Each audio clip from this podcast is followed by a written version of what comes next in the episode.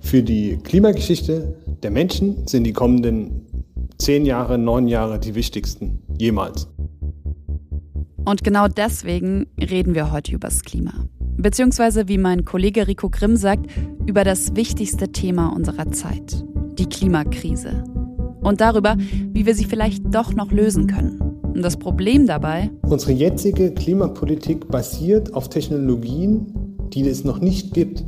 Also wir haben keine Massenindustrie zur CO2-Absaugung und wir werden sie auch absehbar nicht bekommen. Und trotzdem, das spoiler ich jetzt schon mal, um euch nicht zu sehr abzuschrecken, Rico wird in den nächsten 50 Minuten auch von Hoffnung und von Zuversicht sprechen. Ihr hört den Krautreporter Podcast. Den Podcast, der die großen Themen unserer Zeit verständlich macht. Die Themen erklärt, die relevant sind und bleiben. Mein Name ist Konstanze Keins und ich spreche hier regelmäßig mit einer Autorin, einem Autor von Krautreporter über genau so ein Thema. Vom Fleischkonsum bis zur Corona-Pandemie, damit ihr Hintergründe und Zusammenhänge versteht.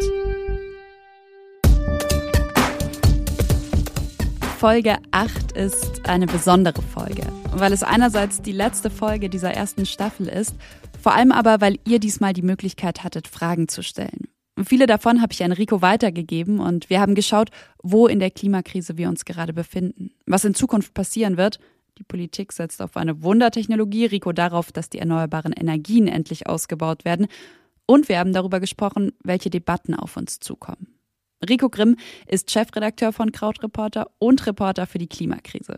Von ihm wollte ich deshalb wissen, was brauche ich, um die Klimadebatten der nächsten Jahre zu verstehen.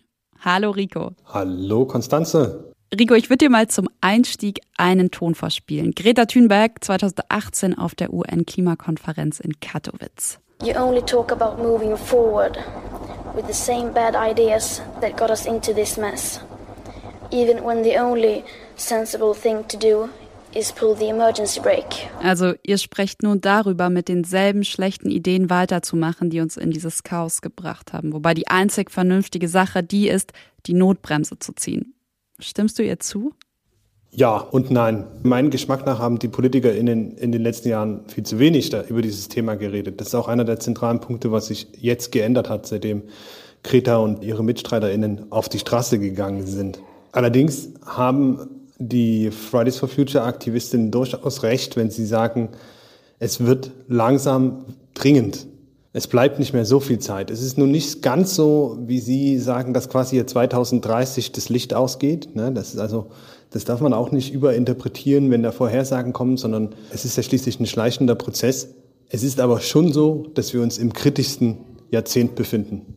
Also man kann sogar richtig hochgreifen und sagen, für die Klimageschichte der Menschen sind die kommenden zehn Jahre, neun Jahre die wichtigsten jemals. Und warum? Also warum sind die nächsten Jahre so entscheidend? Weil das Tempo extrem zugenommen hat, mit der sich die Erde erwärmt, mit der, der sich das CO2 in der Atmosphäre anreichert, einerseits und andererseits wir eben auch in einem extrem schnellen Prozess der Industrialisierung stecken, also der globalen Industrialisierung. Wenn man das vergleicht mit dem 19. Jahrhundert, wo England sich industrialisiert hat oder Deutschland, diese Industrialisierungsmaßnahmen finden quasi gerade parallel mehrmals statt auf der Erde. Und wir haben jetzt hinter uns die wärmste Dekade seit Beginn der Aufzeichnung. Wir haben eine globale Durchschnittstemperatur von inzwischen 1,2 bis 1,25 Grad. Mhm. Das Pariser Klimaziel sagt 1,5 Grad, ne? also da sind wir schon recht nah dran. Und ich ich finde 1,5 Grad, das ist oft oder das klingt total oft wenig greifbar. Und ich glaube, es wird erst dann nachvollziehbar oder konkret, wenn man sich mal anschaut, was das bedeutet, also wie warm es werden kann. Das ist wirklich ein wichtiger Punkt. Wenn wir von Durchschnittstemperaturen reden, reden wir auch von extremen Ausschlägen. Also nach oben, in die, dass es extrem warm wird, aber auch extrem kalt wird. Ne? Also diese Extreme nehmen zu. Auch im letzten Jahr wieder sind die Hitzerekorde weltweit gepurzelt. Also im Death Valley 55 Grad, Kuba neuen Hitzerekord, Australien neuen Hitzerekord. Und es geht immer so weiter. Ich habe manchmal das Gefühl, dass wir uns daran gewöhnen, also an Meldungen von Hitzerekorden, dass sich verschiebt, was normal ist. So nach dem Motto, letztes Jahr, da hat es doch auch schon nicht richtig geschneit. Oder es gab doch letztes Jahr auch schon Sommertage, an denen es 36 Grad hatte. Sogar eigentlich gar nicht so schlecht, da konnte man nach der Arbeit noch an den See fahren. Und genau dazu kam auch eine Frage von einem Krautreporter-Mitglied. Und die habe ich an Rico weitergegeben. Genau, das geht auch so ein bisschen in die Richtung, sind 36 Grad vielleicht einfach schon zu normal geworden. Er schreibt, müssen wir den Klimawandel erst richtig spüren, damit was passiert. Es ist das Wetter. Und Wetter ist nicht abnormal. Per se nicht. Egal, ob es heiß ist oder kalt, Wetter ist nicht abnormal. Es gab immer mal Extremwetter, sag ich mal. Und deswegen ist der Schockzustand nicht so groß. Und dieser Prozess ist auch schleichend. Das ist ja nicht so, wenn wir morgen aufwachen würden und es wären, es würde eine viermonatige, fünfmonatige Hitzeperiode von immer 40 Grad beginnen, dann vielleicht. Aber so ist es ja nicht. Mhm. Deswegen glaube ich, werden so Wetterereignisse keine größere Rolle spielen. Was eine Rolle spielen könnte, ist, wenn sich die, die Folgen dieser Wetterereignisse so durchdiffundieren, wenn die so sich rumsprechen. Und zwar nicht, oh, es heiß, ich schwitze, sondern der befreundete Bauer, der sagt, ich mache alles, wie ich es immer getan habe, aber meine Kühe geben weniger Milch. Mhm. Weißt du, heißt es für die Kühe, ne? Sowas. Ähm, oder wo, wo ich gespannt bin, wenn den Deutschen wirklich mal klar wird, dass der Klimawandel das Ende jeglichen Wintersports bedeutet. Mhm. Lass uns mal in diesem schleichenden Prozess, dem Prozess, der da auf uns zukommt, das, was uns erwartet, ein paar Jahre nach vorne springen. Also diese Hitzerekorde, die uns jetzt vielleicht noch gar nicht so sehr schocken. Was bedeuten die denn, wenn wir mal in die Zukunft schauen? Also wenn die Modellierungen stimmen und die Vorhersagen stimmen, dann gibt es Regionen auf der Erde in den 20, 30 Jahren, wo man vor die Tür geht und de facto umfällt weil sich dort Feuchtigkeit mit Hitze mischen. Und das ist eine, eine Mischung, die für den menschlichen Organismus extrem gefährlich ist. Und das ist nur der Temperaturaspekt. Mhm. Welche anderen Aspekte fehlen denn da noch? Also wenn man jetzt mal sich die komplette Palette der Folgen anschaut. Wir haben mehr Brände, wir haben stärkere Brände, wir haben stärkere Wirbelstürme, auch mehr Stürme, da ist aber nicht ganz klar, ob das mit dem Klimawandel zusammenhängt. Die Polarregionen heizen sich auf, was wiederum dazu führt, dass der Meeresspiegel immer schneller ansteigt. Das Eis in der Arktis zeigt besonders eindrücklich, wie schnell sich unser Klima verändert. Es ist heute nur noch halb so dick wie vor rund 130 Jahren. Auch in Grönland schmelzen die Eispanzer. Und das wiederum, also schmelzendes Eis in der Arktis in Grönland, bedeutet, dass der Meeresspiegel steigt. Rico hat es gerade gesagt. Und zwar immer schneller. 3,6 Zentimeter pro Jahrzehnt laut Weltklimarat. Das sind 16 Zentimeter seit 1902. Das klingt erstmal nicht so viel. Aber wir werden noch drauf kommen, was 16 Zentimeter für Inselstaaten oder Küstenregionen bedeuten. Und wir bleiben im Wasser. Die Ozeane, die versauern. Der Grund, sie nehmen einen Großteil, 20 bis 30 Prozent der von uns gemachten CO2-Emissionen auf. Und das wiederum, diese Versauerung, bedroht Lebewesen wie Krebse, Muscheln oder Korallen. Und klar, was der Klimawandel noch bedeutet. Rico hat es gerade gesagt, Wetterextreme nehmen zu. Also wenn man das große Ganze mal betrachtet, muss man sagen, dass wir wirklich, wie Greta gesagt hat am Anfang, mit ziemlich großer Geschwindigkeit auf eine Mauer zufahren. Ohne Treibhausgase, Wasserdampf, Kohlendioxid, also CO2, Methan und Lachgas wäre es auf der Erde im Mittel etwa minus 18 Grad kalt. Durch die Wirkung der Gase, also durch den natürlichen Treibhauseffekt, ist es überhaupt möglich, dass wir auf der Erde leben. Es hat sich eine schützende Schicht um die Erde gelegt, die uns von der Strahlung des Weltalls schützt. Ohne diese Schicht wäre es auf der Erde tagsüber glühend heiß von der Sonne und nachts eiskalt. Der Mensch aber verstärkt den Treibhauseffekt. Unsere intensive Landwirtschaft, die Nutztierhaltung erzeugt Methan durch den großen Einsatz von Kunstdünger wird Lachgas freigesetzt. Gleichzeitig wurden und werden große Waldflächen abgeholzt oder Moore trockengelegt. Das setzt auch wieder Treibhausgase frei. Und klar, mit Beginn der industriellen Revolution hat die Menschheit begonnen, CO2 in die Atmosphäre zu blasen. Durch die Verbrennung von fossilen Brennstoffen. Das meint immer Öl, Gas und Kohle, nimmt die Konzentration von Treibhausgasen in der Atmosphäre stark zu. Und wenn ich jetzt sage, sie nimmt stark zu, dann lässt sich das auch ganz konkret beziffern. In den letzten 30 Jahren haben wir genauso viel CO2 durch Verbrennung fossiler Brennstoffe in die Atmosphäre geblasen wie in den 200.000 Jahren davor. Durch all diese Punkte wird die schützende Schicht um unsere Erde immer dicker und bei uns wird es wärmer. Seit den 1980er Jahren war jedes Jahrzehnt wärmer als alle vorangegangenen. Ich sitze hier gerade unter der Decke, um diese Folge aufzunehmen, damit es nicht so halt. Und da ist es sowieso super warm. Ich habe aber auch gerade mal meine Wetter-App geöffnet. Am Wochenende soll es 32 Grad haben. Schon heute hat es 30 Grad. Von solchen Tagen, 30 Grad Celsius oder mehr, da gab es vor 60 Jahren im Durchschnitt 3,5 in Deutschland. Mittlerweile sind es 9 pro Jahr. Und vielleicht geht es euch ja so wie mir, dass ihr das Gefühl habt, boah, mir ist schon seit Tagen total warm. Macht euch das Sorgen? Macht euch das Angst? Ich wollte mal wissen, wie die Menschen eigentlich zurzeit auf dieses Thema schauen. Und ich habe eine aktuelle Studie gefunden, die hat die Münchner Sicherheitskonferenz in Auftrag gegeben. Und die 12.000 Menschen, die da mitgemacht haben, wurden gefragt, was macht ihnen Angst? Und auf den ersten drei Plätzen, da waren erstens Klimawandel, zweitens Extremwetter und drittens die Zerstörung der Natur. Rico, ich habe mich gefragt, haben die Menschen es jetzt schon verstanden? Also geht es jetzt in Anführungszeichen nur noch darum, dass gehandelt werden muss? Ja, es muss einfach nur gehandelt werden. Ja, gut, dass du das in Anführungszeichen gesetzt hast. Äh, da, da reden wir ja auch gleich nochmal drüber. Aber ja, die Debatte hat sich definitiv geändert. Vergleicht man das mit äh, den 90ern, mit den, mit den Nullerjahren, wo das Thema immer mal aufgeploppt ist und sofort wieder in der Versenkung verschwunden ist. Wir reden nicht mehr über das Ob Klimaschutz. Wir reden nicht mehr darüber, ob der Mensch verantwortlich ist für die Erderwärmung. Also einige wollen gerne darüber reden, aber diese, diese Debatte ist beendet. Dort, wo es drauf ankommt, sondern wir reden jetzt nur noch über das Wie. Das Thema ist also gesetzt. Ich denke da einerseits an Fridays for Future, die seit 2019 auf die Straße gegangen sind. Ich denke aber auch an den Klimagipfel in Paris. 2015 war der. Es geht um die Grundlagen des Lebens der Generationen, die nach uns kommen. Und wir wissen, wir müssen heute handeln.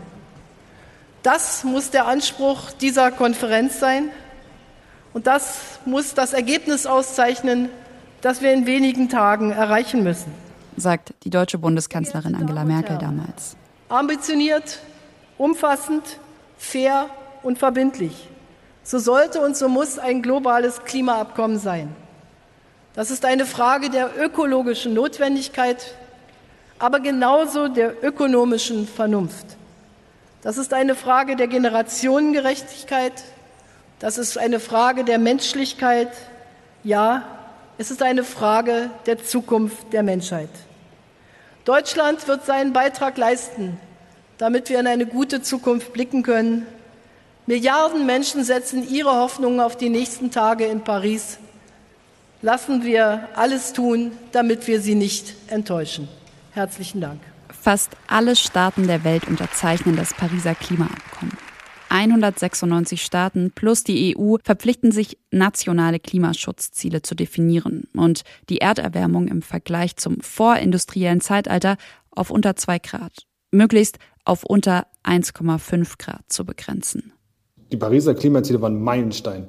Also das muss man wirklich sagen, weil in den 20 Jahren vorher hatten wir eine Klimadiplomatie, die keiner mehr ernst genommen hat. Ne? Mhm. Also Rio, Kyoto, diese ganzen Gipfelbeschlüsse. Mhm. Jetzt kann man sagen, okay, jetzt haben wir aber endlich klare Klimaziele. Mhm. Also seit mittlerweile über fünf Jahren gibt es das Pariser Klimaabkommen. Und die eigentliche Frage, die sich dann für mich anschließt, ist, was ist denn dann passiert? Also was ist tatsächlich passiert? In den Pariser Klimazielen, die sind ja nicht blöd, die haben auch darüber nachgedacht, wie die potenziell zu erreichen sind. Mhm. Und in den 80er Jahren waren diese Modellrechnungen, setzten sie nur auf Reduktion von CO2. Das haben sie durchgerechnet, das ist machbar, theoretisch, um größere Katastrophen zu verhindern. Und dann über die Jahre hinweg und seit Paris extrem werden in den Modellrechnungen, wird vorausgesetzt, dass es der Menschheit gelingt, auf irgendeine Art und Weise extrem große Mengen CO2 aus der Atmosphäre zu holen. Okay, und ähm, wie soll das passieren? Also hat man da in Paris konkrete Vorschläge gemacht? Im, im Pariser Klimaziel ist es die sogenannte BEX-Technologie, wo Wälder hochgezogen werden, also wo das mit, mit Holz funktionieren soll. Gibt es ganz viele verschiedene Arten, aber der, dieser Fakt alleine ist zu unbekannt, mhm. dass unsere jetzige Klimapolitik basiert auf Technologien, die es noch nicht gibt. Also wir haben keine Massenindustrie zur CO2-Absaugung und wir werden sie auch absehbar nicht bekommen. Und bloß um mal einen Eindruck zu geben, was da für eine Aufgabe vor uns steht, wenn man eine, eine sage ich mal, maschinell die CO2, CO2 aus der Atmosphäre holen wollen würde und das in einem Ausmaß tun wollen würde, dass, es, dass wir diese Ziele komplett erreichen und auch zukünftige Emissionen gleichzeitig mit einberechnen, brauchen wir eine Industrie, die mindestens drei bis viermal so groß ist wie die jetzige Öl- und Gasindustrie. Als Rico mir das erzählt, bin ich ziemlich geschockt.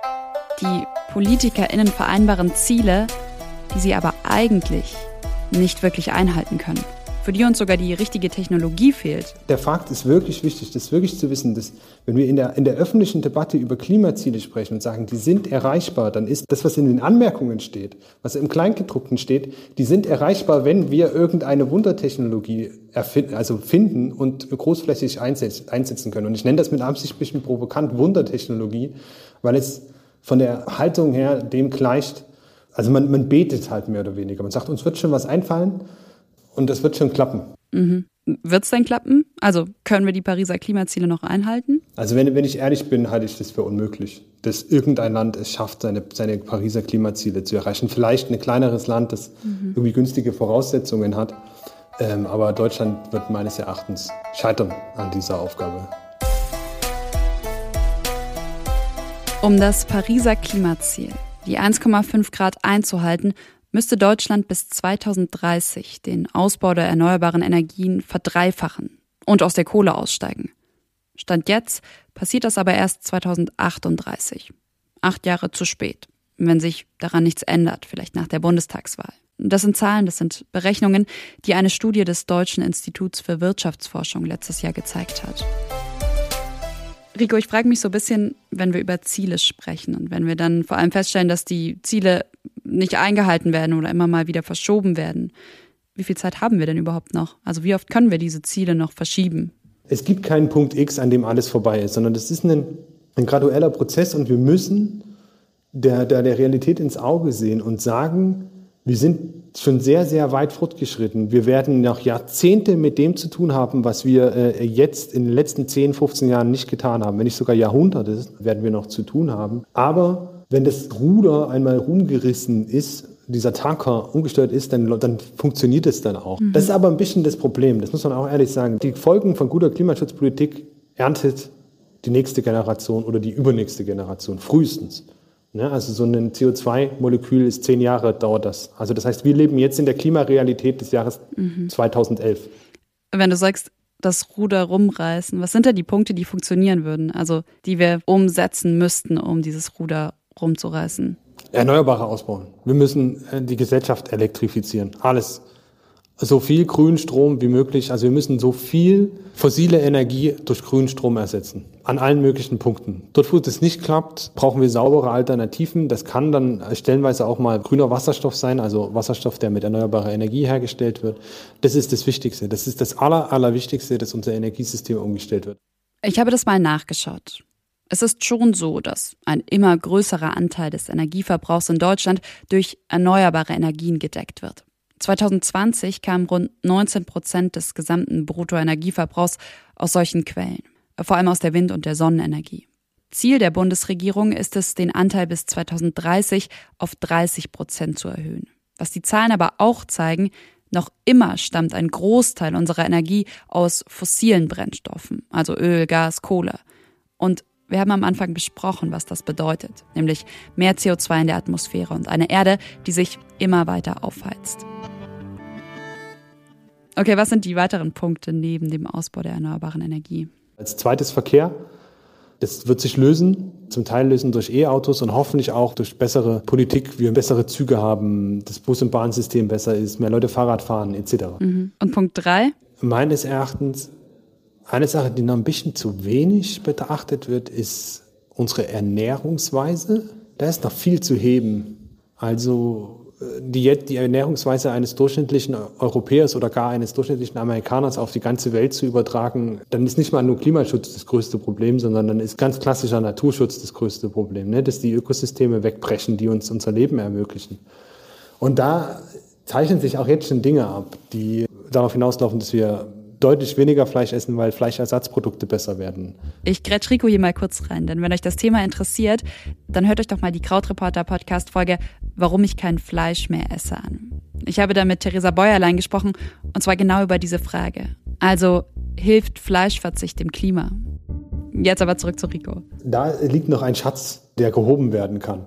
Okay, das heißt, wenn ich mir jetzt die Punkte nochmal so anschaue, du hast gesagt, die erneuerbaren Energien ausbauen, die Verkehrswende und aber auch unsere eigene Ernährungsweise, dann ist es ja einerseits so ein bisschen was, wo wir bei uns selbst anfangen können, jetzt zum Beispiel eben mehr Fahrrad fahren oder äh, kein Fleisch essen, aber es ist ja vor allem was, wo es politische Lösungen braucht.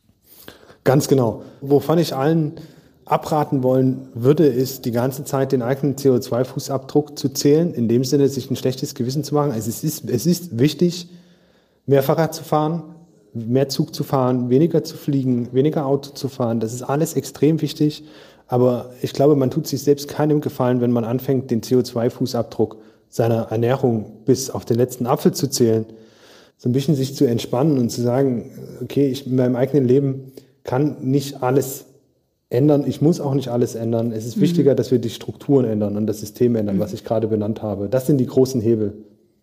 Um diese großen Hebel in Bewegung zu setzen, da hilft jetzt sogar die Justiz nach. Etwas, das ziemlich neu ist und in diesem Jahr für Erstaunen gesorgt hat. Drei Jahre lang hatten AktivistInnen unter anderem von Fridays for Future mit Umweltschutzorganisationen an einer Klage gegen das 2019 verabschiedete Klimaschutzgesetz der Regierung gearbeitet. Ende April 2021 erklärt das Bundesverfassungsgericht die Klimapolitik der Bundesregierung dann für in Teilen verfassungswidrig. Es wurde nicht nur sagen, offiziell erklärt, dass Klimaschutz unser Grundrecht ist, sondern eben auch, dass der Staat die Pflicht hat, unseren, ähm, uns zu schützen durch ausreichenden und vor allem generationengerechten Klimaschutz. Das hat die Mitklägerin und Klimaaktivistin Luisa Neubauer im April gesagt.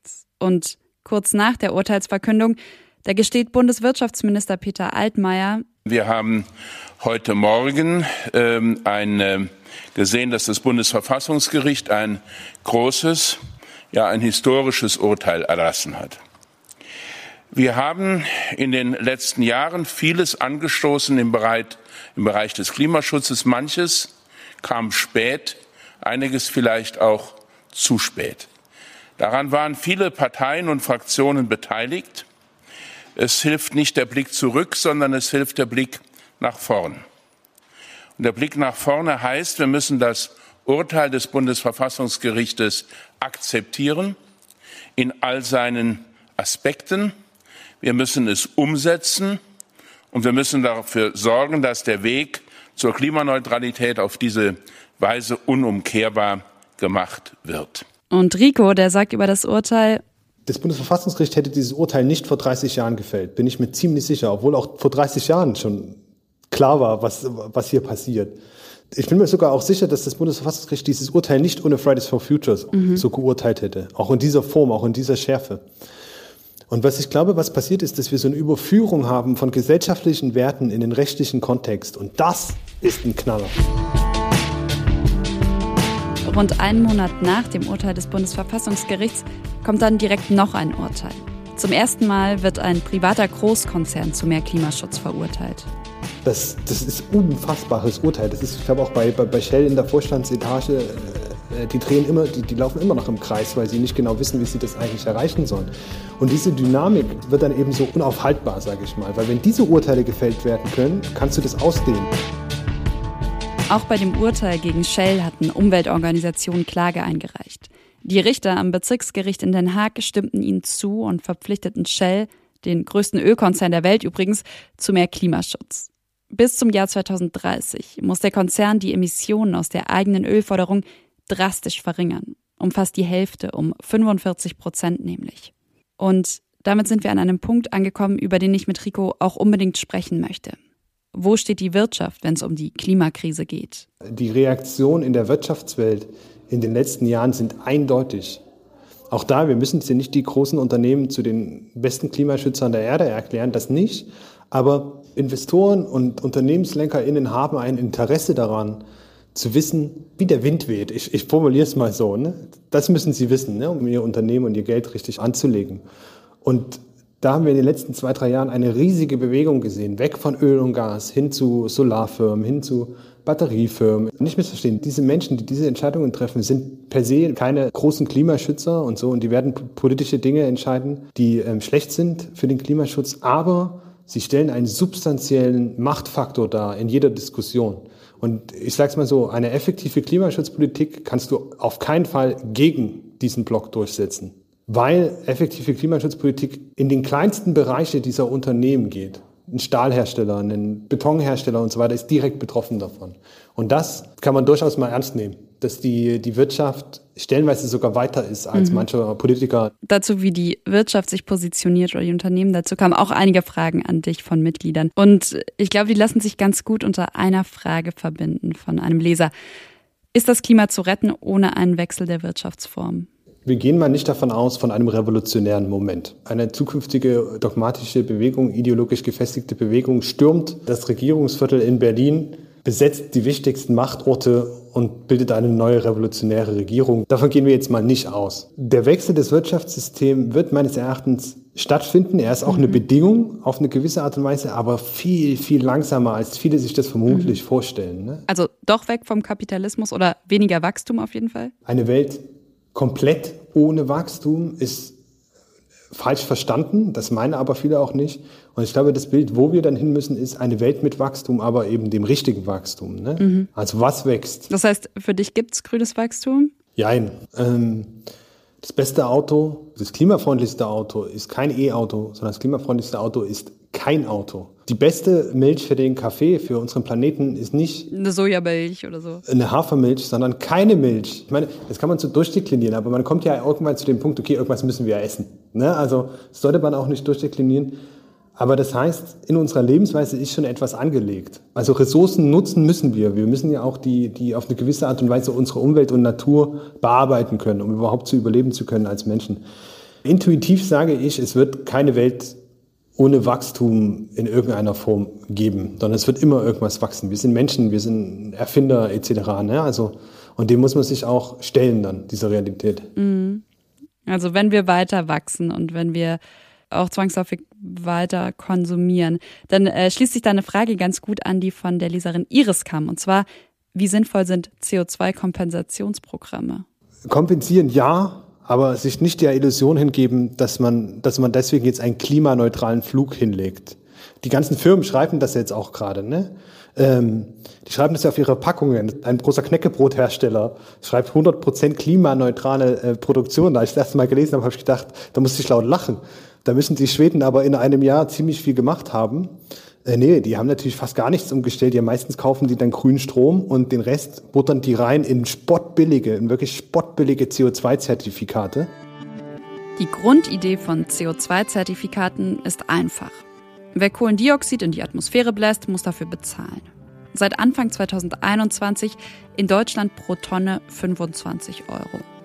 Schon seit 2005 gibt es außerdem ein europäisches Emissionshandelssystem. Kraftwerke oder Raffinerien zum Beispiel müssen Zertifikate kaufen, deren Preis sich an der Börse bildet. Aktuell im Juni um die 50 Euro pro Tonne. Die Einnahmen aus den Zertifikaten fließen dann zum Beispiel in den Ausbau der erneuerbaren Energien oder da rein, dass die Mehrwertsteuer im Bahnverkehr sinkt. Aber egal ob 50 oder 25 Euro pro Tonne. Wenn man die Schäden einrechnet, die der Klimawandel verursacht, dann müsste eine Tonne CO2 180 Euro oder noch mehr kosten. Was aber nie angerührt wird, ist das eigentliche Geschäftsmodell. Und das ist beim Fliegen ist es eklatant, sage ich mal. Da wissen wir das alle.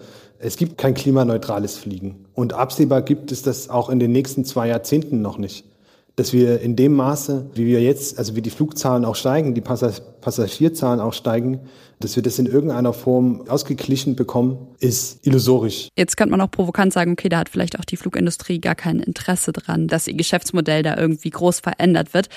Worauf ich eigentlich hinaus will, ist, es kamen ganz viele LeserInnen Frage zum Lobbyismus. Wie siehst du das? Also wie viel Einfluss haben LobbyistInnen beim Thema Klimawandel auf die Wirtschaft, aber auch auf die Politik? Also wenn die Kohlelobbyisten das sagen hätten, hätten wir keine Energiewende. Wir können Lobbyismus nicht verbieten, weil Lobbyismus als Interessenvertretung eine wahnsinnig wichtige Funktion in der Demokratie erfüllt. Also wenn du ein Gesetz erlässt, das eine bestimmte Industrie überproportional betrifft, dann musst du mit dieser Industrie vorher mal reden. Du mhm. musst es einfach machen. Schon alleine, damit du diese Industrie mit ihren Arbeitsplätzen, an denen wiederum Familien dranhängen, damit du die nicht irgendwie zugrunde richtest oder so. Mhm. Okay, wir haben uns bis jetzt die Wissenschaft angeschaut. Die warnt ganz klar. Wir haben geschaut, wie die Menschen über den Klimawandel denken, wo die Politik und wo die Wirtschaft steht. Und genau, gerade auch geschaut, welchen Einfluss LobbyistInnen womöglich auf sie haben. Ich wollte von Rico an diesem Punkt deshalb wissen, wie optimistisch oder pessimistisch er auf die nächsten Jahre schaut. Rico, da wo wir jetzt stehen, also wie schaust du so in die Zukunft? Wir haben eine abstrakte gesellschaftliche Zustimmung zu Klimaschutz. Wir haben in einigen Teilen der Bevölkerung eine sehr konkrete Zustimmung zu Klimaschutz, mhm. also in den, in den Aktivistinnenbewegungen. Wir haben große Teile der Wirtschaft an Bord. Wir haben die Juristinnen, die das jetzt gecheckt haben, was dieses Thema bedeutet. Wir haben stellenweise Parteien, deren Hauptmerkmal es ist, sich diesem Thema zu widmen, nicht nur in Deutschland und die auch immer stärker werden und die anderen Parteien zwingen, sich zum Thema zu, zu verhalten. Mhm. Was fehlt denn noch? Ah, und wir haben die Technologie und das Wissen und das Geld. So, also alles ist da. Es ist alles da. Wir sind jetzt an einem Punkt gekommen, wo alles dort ist, wo es sein muss, um das Ding anzupacken. Und das zusammengenommen ist super. Muss man einfach mal würdigen. Das ist super. Da kann man mhm. sich auch, da kann man durchaus berechtigte Hoffnung haben, dass mit ein bisschen Druck und immer mal ein bisschen Schieben aus der Gesellschaft und auch von mir aus von Gerichten und auch aus der Wirtschaft, also aus allen möglichen Teilen, hier sich jetzt was in Bewegung setzt. Mhm. Das klingt jetzt ja alles total gut, aber wo hängt's? Also wenn ich das auf den Punkt bringen müsste, dann, dass die Idee des Klimaschutzes sich viel besser anhört als ihre Umsetzung. Das hat mehrere Gründe. Das eine ist, dass es extrem ausfasert. Also Klimaschutz, richtig guter Klimaschutz findet quasi zeitgleich in hunderten Bereichen statt, mhm. muss im kleinsten Detail geregelt werden. Mhm. Kannst du das mal konkret machen, was du damit meinst? Also nur mal ein Beispiel zu bringen. Klimaschutz ist, wenn es ein Stahlhersteller schafft, mit grünem Wasserstoff seinem Geschäft nachzugehen. Klimaschutz ist aber auch, wenn du und ich, Konstanze, aufs Fahrrad statt ins Auto steigen. Also das, ist, das sind zwei komplett unterschiedliche Rahmen, wo ich Dinge verändern muss. Ne? Und da kann ich nicht mit dem Hammer draufhauen, sondern da muss ich äh, mit dem feinen Besteck ran und auch Gesetze entsprechend schreiben. Und diese Komplexität macht es schwer, sage ich mal, so einen großen Wurf zum Beispiel hinzulegen. Ne? Ein, ein Gesetz und das Thema ist gelöst. Nee, sondern wir brauchen hunderte Gesetze, 200 Gesetze, um das um voranzukommen. Die Politik muss handeln, die Wirtschaft sich verändern und natürlich auch die Gesellschaft. Ich glaube, was bis zu diesem Punkt klar geworden ist, Veränderungen wird es überall geben. Und die werden oder haben schon zu Konflikten geführt. Rico sagt, es gibt ganz klare und nicht zu leugnende Konfliktlinien. Und es gibt Debatten, die in den nächsten Jahren auf jeden Fall auf uns zukommen werden. Was sind denn die Punkte? Was sind die Debatten, auf die die Menschen achten sollten? Oder die Debatten, die auf jeden Fall kommen werden in den nächsten Jahren? Ich fange mal an mit einer Debatte, die man meines Erachtens komplett ignorieren kann und auch sollte. Man sollte sich doch gar nicht auf wahnsinnig viele Diskussionen einlassen. Gibt es einen menschengemachten Klimawandel? Ja, den gibt es. Der ist wissenschaftlich belegt. Die Beweise sind erdrückend. Ich persönlich, ich führe diese Debatte mit niemandem mehr. Äh, das ist dann meine Zeitverschwendung, weil man verkämpft sich. Mhm. Das ist eine falsche, falsche Debatte. Mhm. Worauf man achten sollte in den nächsten Jahren ist, ob PolitikerInnen dieses Thema für das nehmen, was es ist. Also als Klimaschutz. Ob sie wirklich Klimaschutz, Klimaschutz machen oder ob sie versuchen, mit dem Klimaschutz andere Ziele durchzusetzen. Im Guten wie im Schlechten. Zum Beispiel, also was für Ziele? Das Tempolimit, die Fleischsteuer und die Benzinpreisdebatte, die CO2-Steuer. Das waren jetzt, sind die drei Sachen, wo es am offensichtlichsten ist. Alle drei Dinge sind Ideen, um strukturelle Probleme zu lösen. Sie können allerdings extrem einfach entkoppelt werden von dem eigentlich, worum es geht und instrumentalisiert werden für die eigenen politischen mhm. Ziele. Weil du überall diesen grünen Stempel draufsetzen kannst. Genau, weil das Ziel, wer, wer hat schon was gegen Klimaschutz? Und dann, wenn man das richtig argumentativ hinlegt, kann man vielleicht Dinge durchsetzen, die man sonst nicht durchgesetzt hätte. Und das nochmal wertfrei. Ne, das ist, äh, man kann das zum Guten nutzen, aber auch zum Schlechten nutzen. Und das ist Teil der gesellschaftlichen Aushandlung. Mhm. Welche Debatte kommt noch auf uns zu? Wir werden Debatten über wahnsinnig viele Details führen, die extrem anstrengend und extrem langweilig sind. Mhm. Ja, also so, wer schon mal eine wirklich gute Steuerdebatte geführt hat, der weiß, was da auf einen zukommt. Benenn doch mal so ein Detail. Naja, da geht es dann darum, wie hoch ist die Einspeisevergütung für erneuerbaren Strom und äh, an solchen Dingen, welche regulatorischen Hürden gibt es für Menschen, die eine Solarzelle auf ihrem Dach bauen wollen extrem wichtige Themen, wenn wir darüber sprechen, warum der Ausbau der Erneuerbaren in, in Deutschland mhm. ähm, nicht vorangeht, ist sowas extrem wichtig. Mhm. Wenn du jetzt erneuerbare Energien oder den Ausbau ansprichst, dann gibt es dann noch einen Konflikt, einen, der mir auch durch eine Frage nochmal bewusster geworden ist. Nämlich ein Konflikt, der so vermeintlich aus dem gleichen Lager kommt, also Umweltschützer versus Naturschützer. Und da kam eine Frage, wenn jetzt zum Beispiel ein Windpark kommt, eigentlich was Gutes, dann vertreibt der aber ja gleichzeitig total viele Tierarten.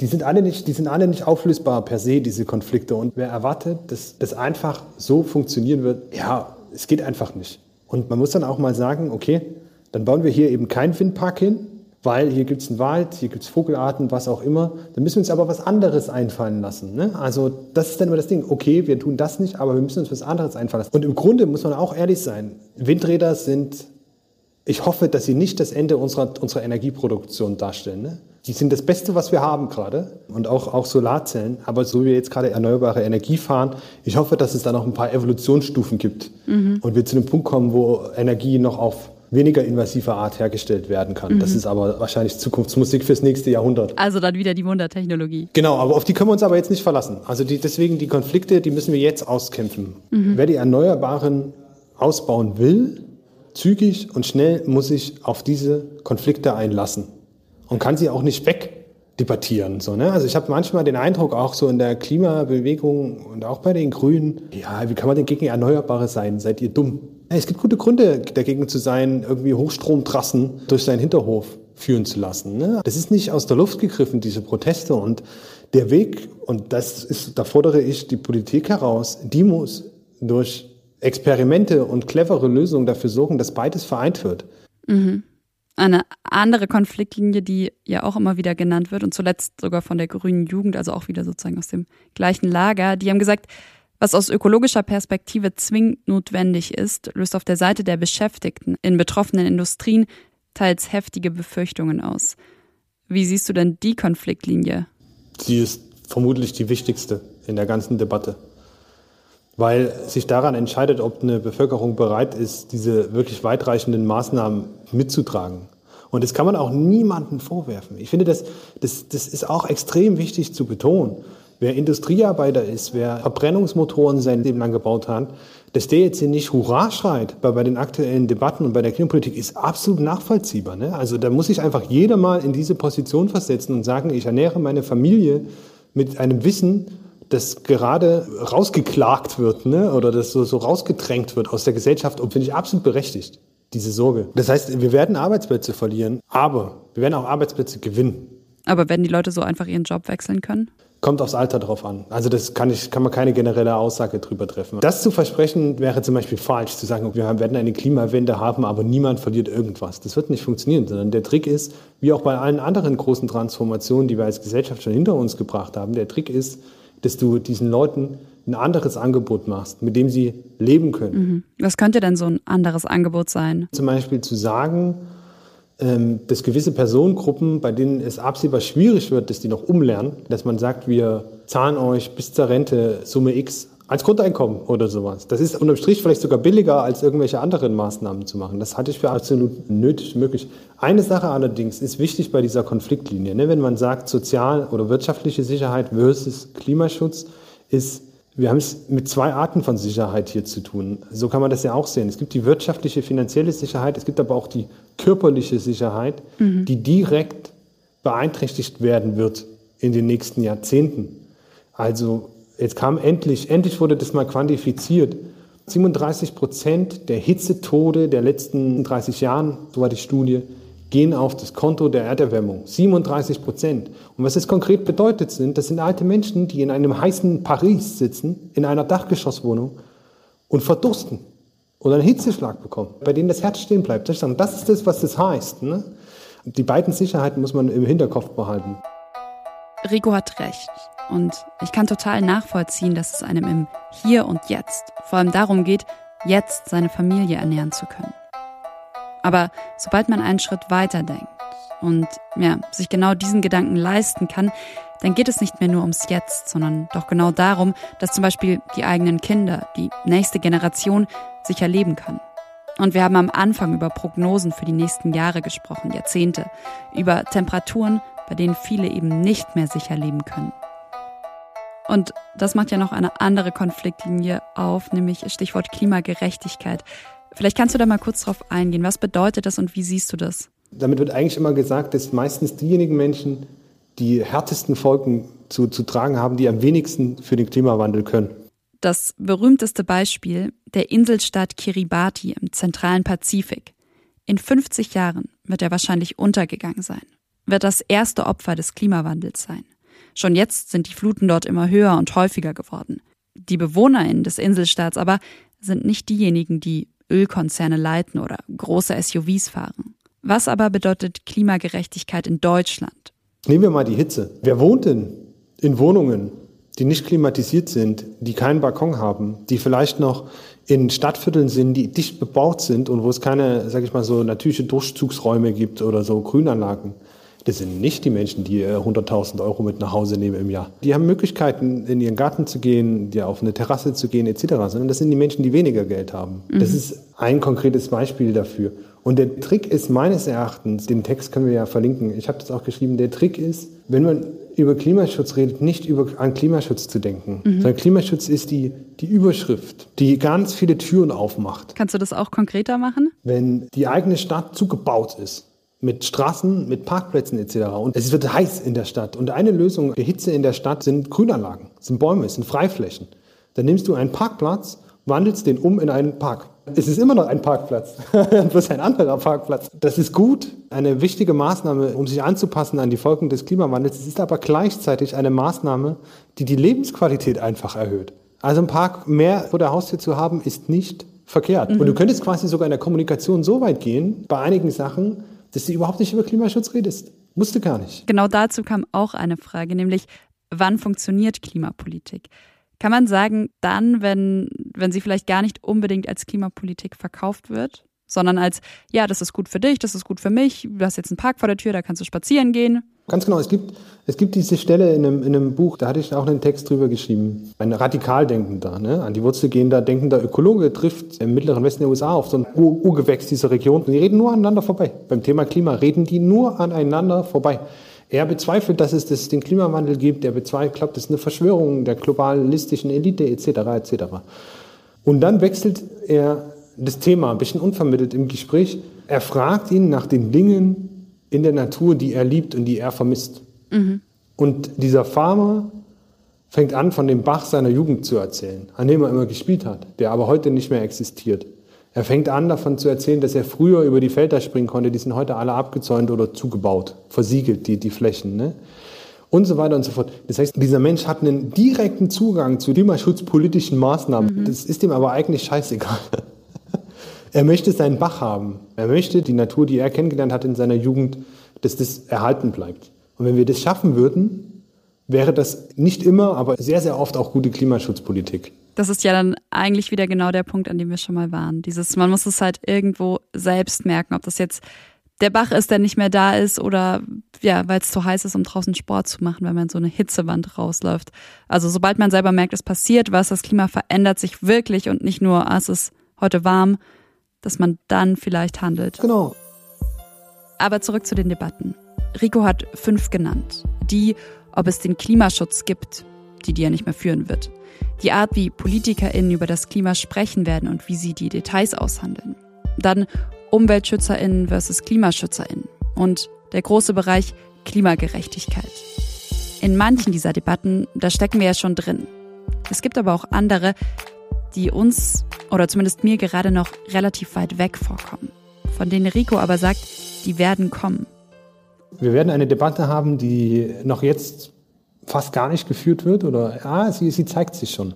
Und zwar, sie hat sich gezeigt im letzten Jahr, als die deutschen WaldbesitzerInnen sich öffentlich gemeldet haben und sie Entschädigung haben wollten, beziehungsweise Hilfen wollen, mhm. wollten für ihre Wälder. Sie haben argumentiert, auch nicht per se von der Hand zu weisen, wir sind KlimaschützerInnen mit unseren Wäldern, wir möchten einen Klimaschutzbonus. Und das ist so erste Anzeichen der kommenden, einer kommenden Großdebatte, nämlich darüber, wie wir uns genau an die Folgen anpassen. Klar, es gibt verschiedene Möglichkeiten, sich dem Klimawandel anzupassen. Man kann das individuell machen. In Togo, da passen Landwirtinnen beispielsweise gerade ihre Anbausysteme an. Sie nutzen zum Beispiel dürreresistenteres Saatgut. Es gibt aber auch staatliche Anpassungen. Zum Beispiel hat die niederländische Regierung das Land vor dem Meeresspiegelanstieg geschützt, indem Dämme aufgestockt wurden und Pumpsysteme eingebaut wurden.